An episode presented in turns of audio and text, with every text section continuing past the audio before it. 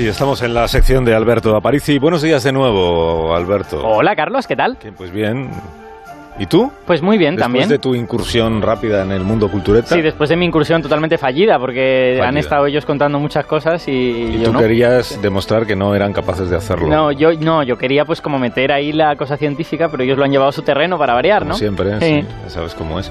Bueno, eh, Begoña sí que ha estado ahora, que lo he visto atenta, yo, ha estado ahí atenta. documentándose para encontrar qué relación existe entre Plinio el Viejo y la ciencia, ¿no? Sí, pues es que escribió un libro, Plinio, ¿Ah, ves? el viejo, la naturaleza historia. Sí, señorita. Bueno, y más que el libro, era una pedazo de enciclopedia impresionante. Pues sí. Botánica, zoología, yo que sé, geografía. 37 tomos, 37. Extensión como las de Sergio del Molino. Sí, las que tanto 37 le gusta, tomos. 37 tomos. Y tú te has, te has leído los 37 tomos, Alberto, ¿no? Eh, bueno, yo he hecho como, como los culturetas, ¿no? Lo, lo he ojeado. ¿no? Vamos, que no te lo has leído. Ah, bueno, pues eh, que Ah. os cuento ya porque quería hablar de Plinio el Viejo. Sí, venga, deja de hacerte el interesante. Vale, pues necesito música de romanos culturetas. Fran, por Es favor. que no hacen más que pedir. Música romanos. Oh, mira qué bien. Estaba aquí este grupo preparado para interpretar unas músicas. Indigenae columnas eius Dei vocant, credumque per fossas exclusa ante admississe Maria, et rerum naturae mutasse faciem. Qué bien suena esto, pero no... ¿De qué, de qué has dicho? Hombre, ¿Qué es lo que has dicho? Son- No te ardes porque no. He dicho que los, habit- no, los habitantes. Los ¿no? habitantes, sí. Son palabras de Plinio el Viejo, ¿eh? Palabras ¿Qué estrictas más? Los suyas. habitantes las llaman. Columnas, entiendo claro. yo. Que el- columnas. Ya lo digo yo, Carlos, que está leyendo el guion, que se nota mucho. Ah, no, está aquí puesto, es verdad, Sí. mira. Claro. Lo que es, una frase de, de la historia natural de Plinio el Viejo, del libro 3 concretamente, en el que dice, los habitantes las llaman columnas de Hércules. Bueno, en realidad dicen las columnas de ese dios, porque ha dicho Ah, Hércules bueno, antes. pues yo Hércules no lo he escuchado. Exacto.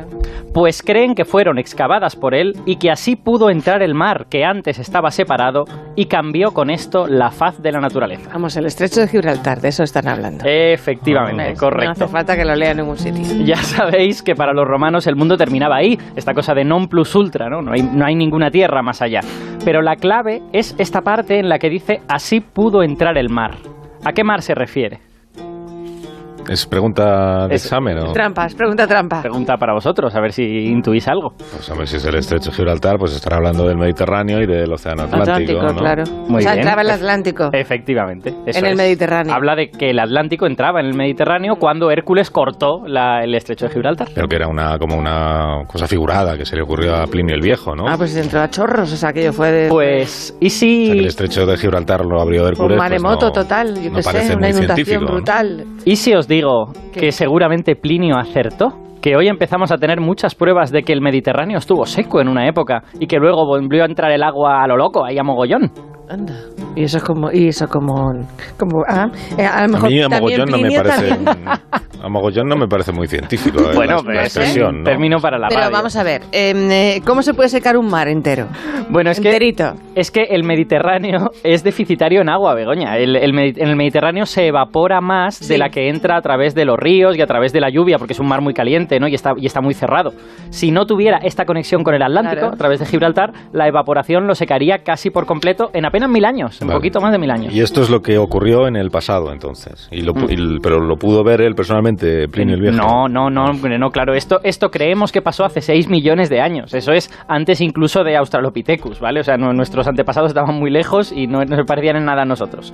Hoy esto lo sabemos porque hemos visto que bajo el suelo del Mediterráneo hay grandes depósitos de sal, muy, muy grandes. Es como si el Mediterráneo se hubiera convertido en una enorme salina durante una época y también porque en muchas costas mediterráneas observamos grandes depósitos de yeso, que también es un mineral que se forma cuando el agua se evapora. Y de hecho en España tenemos una de estas, uno de estos depósitos, en Almería tenemos uno bastante grande. Ah, o sea, que a lo mejor Plinio vio el yeso y a todos los, los cabos. Eh, bueno, cabos. yo creo que no, porque para atar esos cabos y hacerlo bien hace falta hacer geología muy buena, ¿no? Saber de Ajá. dónde viene ese yeso, interpretar de dónde vienen las rocas que hay alrededor de eso. Plinio era un Pero señor... puede- puede- a lo mejor es que lo era. Eh, O sea, eso es lo que tienes que investigar entonces. bueno, Si Plinio el Viejo fue el, el geólogo más precoz de la historia de la ciencia. pues hombre, si quieres le podemos preguntar. Como que, que le podemos preguntar aquí. A Plinio, que sí, hombre, que esto, que esto lo hacían los romanos a todas horas. A ver, ba- bajadme un poquito las luces y ponedme música de ceremonial latino, por favor. Esto el rato pidiendo. Oh gallo Plinio II, precursor de los saberes científicos, solicitamos tu egregia presencia en este estudio. Acepta estas almendras de Alsina como ofrenda y manifiéstate, hijo del saber, vástago de Minerva. Se te ha ido completamente la pinza. Plinio, ¿puedes oírnos, Plinio? ¿Cómo nos va a oír? Hola, soy Plinio. Ah, oh, gran Plinio, has llegado, dinos sin rodeos. ¿Qué querías Alberto, decir? Alberto, que no, que, que, que soy Daniel, que, Ah. que soy el científico que has invitado del CSIC y yo tengo que volver al laboratorio y seguir pareciendo serio. De verdad, Alberto, qué mal Ah. rato nos haces pasar. Quedamos mal con todo el mundo. Bueno, pues, pues eh, va a ser mejor que lo cuente Daniel que, que, que- que lo cuente Plinio, seguramente. Bueno, os, os lo presento. Daniel García Castellanos Hombre. es investigador en el Instituto de Ciencias de la Tierra Y Jaume muy Almera. simpático, por cierto. Sí, señorita. Sí. Y acaba de publicar un artículo sobre este asunto de la desecación del Mediterráneo y su posterior inundación. Pues bienvenido al programa, Daniel. Y te pido, hola, ¿qué te- tal? te pido hola disculpas. Carlos, hola Alberto, hola Begoña, Pido disculpas Sí. en nombre de todos porque Al- Alberto ya sabes cómo es. Está un poco para allá. y hoy más. Empiezo Oye. a conocerle. Oye, ¿cuáles son las pruebas que tenemos de que el Mediterráneo se secó? O, o incluso antes, ¿se puede afirmar con seguridad rotundamente que en efecto eso ocurrió? Bueno, eh, tenemos un debate entre los, eh, entre- en la comunidad científica que estudiamos este periodo. La principal evidencia que hay es que eh, casi mm, más de la mitad del, del fondo del Mediterráneo contiene una capa de sal de más de un kilómetro de espesor. Y esta enorme cantidad de sal se precipitó, en, eh, se depositó en un periodo de tiempo muy corto. Eh, lo que pasa es que para explicar que esta gran precipitación de sal realmente no hace falta desecar el, el Mediterráneo, Ah. se podría explicar simplemente por eh, como en una gran salina, manteniendo un nivel normal, eh, sin permitir que se desconectara completamente del Atlántico y simplemente dejando la evaporación trabajar y lle- llegar alcanzar el Mediterráneo la, la, eh, saturación, el nivel de saturación de la sal y dejar suficientemente tiempo para que se acumulara este nivel de sal. De hecho, eso pasaría hoy mismo. Si hoy eh, construyéramos una presa en el estrecho de Gibraltar y esperáramos a que el agua se evaporara, en unos pocos cientos de años tendríamos una crisis eh, medioambiental eh, brutal, ¿no? porque las aguas se salinificarían, el nivel descendería porque el Mediterráneo recibe menos agua del- de los ríos Hmm. que fluyen a, a él que, que lo que va- se evapora en su superficie. Y, y, Daniel, eh, eh, cuando esta crisis sucedió, ¿fue porque se cerró el estrecho de Gibraltar? ¿Por, por qué ocurrió eso? Exacto, sí. Eh, Lo que sucedió fue este, este caso, pero de forma natural, evidentemente, porque esto pasó hace unos 5 millones de años. Y el, bueno, el principal mecanismo que hay que, que hay que considerar para entender esto es que eh, la placa eh, africana, la placa tectónica de África eh, y la placa euroasiática se están aproximando, eh, de forma que Iberia y, y, y- y África se están eh, acercando unos 4 milímetros cada año. Y como consecuencia de esto, bueno, y procesos eh, un poco más complejos, eh, más en profundidad en el manto terrestre, eh, hicieron que la zona eh, del estrecho de Gibraltar o de- y de, las, de la cordillera bética emergiera, se, se levantara Ah. y al levantarse estos pasillos, estos, estas conexiones similares al estrecho de Gibraltar que tenemos actualmente, pero, pero hace 5 millones de años estas conexiones se levantaron y se cerraron, de forma que eh, ya el Atlántico no podía suplir con este déficit de agua que tiene la cuenca del Mediterráneo. Y, Y perdonadme, pero ¿y, y cuándo se vuelve a abrir? Porque el- yo diría que Estrecho Gibraltar tenemos y que por ahí pasa Claro, el agua. ¿no? exacto. Ah, bien, bien. O sea, que se cerró y luego se volvió a abrir. Eh, Y de Exacto. golpe, ¿no dicen? De golpe, se abrió de golpe. Sí, eh, este era, este era eh, bueno, y sigue siendo un enigma de que estamos todavía trabajando en él, porque el- esta, este periodo, este, este periodo que llamamos la crisis salina del Mesiniense, eh, termina de forma muy abrupta según lo que vemos en el registro sedimentario, es decir, en las capas de sedimentos que estudiamos para, eh, para entender qué es lo que sucedió en ese periodo. Y en estas capas lo que se ve es un, un límite muy abrupto, muy eh, repentino de eh, las capas inferiores que corresponden al periodo mesiniense, eh, que contienen todas estas sales, y lo que sería el, el Plioceno, que es a partir de 5 millones de años hasta la actualidad, donde ya los sedimentos tienen la apariencia de ser corresponder a un mar normal. Y este cambio tan abrupto, mm, sin embargo, claro, eh, abrupto en, en geología, ¿no? en la resolución que nos dan estas capas de sedimentos, puede significar miles de años. ¿no?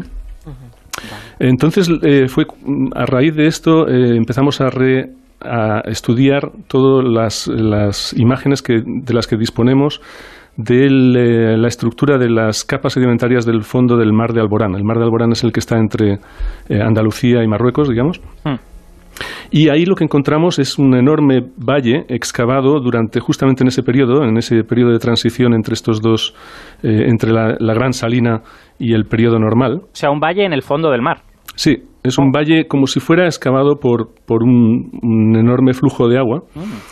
Y eh, que inicialmente se había atribuido precisamente al, al, periodo en el que el Mediterráneo estaba seco, estaba expuesto su fondo al, a la, al aire. ¿no? Entonces había interpretado que había sido excavado por ríos que fluían hacia este Mediterráneo desecado. Pero eh, por sus características, eh, lo que hicimos en un primer artículo hace ya unos años fue que eh, lo interpretamos como el resultado de esta gran entrada de agua que habría rellenado el Mediterráneo después de su desecación. Y Daniel, una, una cosa, has dicho varias veces esto de estudiar los sedimentos del fondo del Mediterráneo, pero claro, esos sedimentos están bajo eh, muchos cientos de metros de agua. Entonces, ¿cómo, cómo se estudian? Pues buceando. Claro, buceando y cavando, ¿no? Será buceador, Daniel. no, no, exactamente. No, claro, porque el fondo marino realmente no representa eh, tiene poco que ver con lo que había en aquel periodo porque se han ido acumulando 5 millones de años de sedimentación en el fondo marino y esto significa en muchos sitios más de un kilómetro de sedimento. ¿no? Entonces lo que utilizamos son técnicas de eh, reflexión sísmica que consiste mm, en que desde un barco se emite ruido, eh, ondas sonoras, vibraciones, y se recoge el eco de estas vibraciones eh, después de que eh, este sonido mm, llega hasta el fondo marino, penetra en el, en el, suelo y rebota en estas capas de sedimentos. Y con, ah. con estos ecos, los ecos que recibimos de estas ondas sonoras, las procesamos, eh, no, es, no es una cosa trivial, y eh, a partir de esto obtenemos imágenes de cómo es la estructura de este, del fondo marino. Claro, digamos que recibes primero el eco de la superficie del fondo marino, pero luego las ondas que se han metido dentro rebotan en las capas de abajo y te vuelven después, ¿no? Recibes como varios ecos, digamos. Exacto. Y con, con esos ecos podemos, finalmente lo que obtenemos es como si fuera un corte, un corte vertical, como si hubiéramos podido cortar verticalmente, hacer un tajo eh, a través de, todo este relleno de sedimentos del Mediterráneo o de cualquier otro mar. Mm, y he leído en vuestro artículo que también habéis encontrado en algunas zonas del Mediterráneo, o no en todas, eh, cierta capa de sedimentos que podrían deberse a esta inundación, ¿no? que esta inundación haya arrastrado cosas y lo, y lo haya dejado en el fondo. ¿Es más o menos así? Exacto, sí. Esto, el artículo que acabamos de publicar, eh, lo que hemos venido haciendo es intentar testear la hipótesis esta que habíamos propuesto hace ya años del relleno repentino con esta gran inundación del Mediterráneo y la manera en la que hemos bueno, lo que nos sugerían otros, otros colegas que hiciéramos para, para ver si esto realmente se confirmaba era mm, comprobar a ver dónde habían ido a parar todos estos sedimentos que habían sido erosionados. Eh, todos estos. Entonces hemos estado buscándolos estos años y em, en este artículo compilamos mm, varios lugares donde pensamos que efectivamente se, se acumularon estos sedimentos. Uno de ellos está en el propio eh, mar de Alborán. Son unos depósitos que se, eh, es nuestra interpretación, eh, se podrían haber depositado a la sombra, o sea, protegidos por un edificio volcánico, un, volcán que actualmente es submarino y antes de la inundación estaba emergido, pero que durante la inundación podría haber actuado como, como un obstáculo a este gran flujo de agua y haber facilitado la deposición de este cuerpo elongado que vemos, un cuerpo de sedimentos eh, protegido, sedimentado, eh, eh, protegido por este cono volcánico. Interesante todo. Pues, pues, Daniel, muchas gracias por habernos acompañado esta mañana y por habernos contado una historia apasionante. La verdad es que muy chula la del estrecho del Mediterráneo. Gracias, Daniel. Un fuerte abrazo. Muchas gracias a vosotros. Gracias. Alberto, ¿vuelves la semana que viene entonces? Vuelvo la semana que viene, claro que sí. A mí me ha gustado mucho tu sección, ¿eh? Es que esta historia es una historia. Bueno, me gusta todas las semanas. Y fíjate que aún nos hemos quedado por contar cosas, porque esos volcanes se producen cuando el Mediterráneo desaparece, porque la Tierra se hincha y, aparecen volcanes en ese Mediterráneo desecado. Quiero segunda parte de, la sección de hoy. Hasta luego, Alberto, que tengas buen fin de semana. Las noticias.